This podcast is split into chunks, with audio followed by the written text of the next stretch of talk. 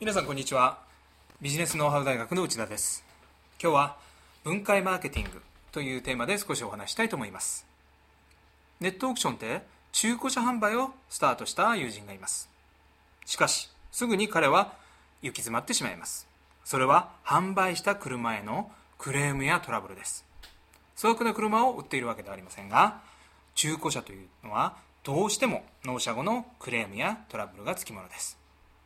こんな状況で中古車販売を廃業しようとした時ある方法で彼の事業は生き返ったのです。それは中古車を売るのではなく中古の部品を売ることなのです。車はトラブルが多いですが部品はそれがほとんどありません。0円。またはそれに近い車。場合によっては事故車を仕入れてそれをバラバラにしてオークションで販売します。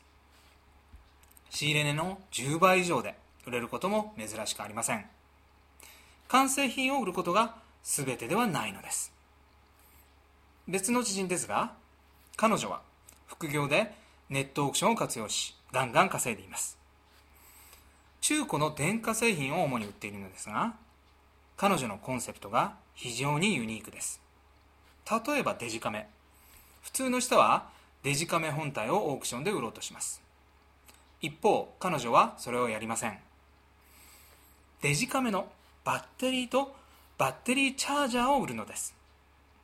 彼女が売るのはなくしてしまってとても困っているもの。それが彼女のコンセプトなのです。デジカメ本体はありますがバッテリーを充電するためのチャージャーをなくしてしまった。困った。バッテリーのために新しいデジカメを買うのはもったいないからオークションで安い中古品がないか探してみよう。こんなことはよくあることです。このようなニーズをうまく捉えている。と言えるのではないでしょうか。またなくしてとても困っているものなんでどうしても手に入れたい。という気持ちが強い分落札価格は高くなる傾向にあると言います。今回例を2つ挙げましたがほんの少しの視点の違いであなたの売る商品売るものが変わるのです。さああなたの商品サービス変えることはできませんか？少し考えてみてください。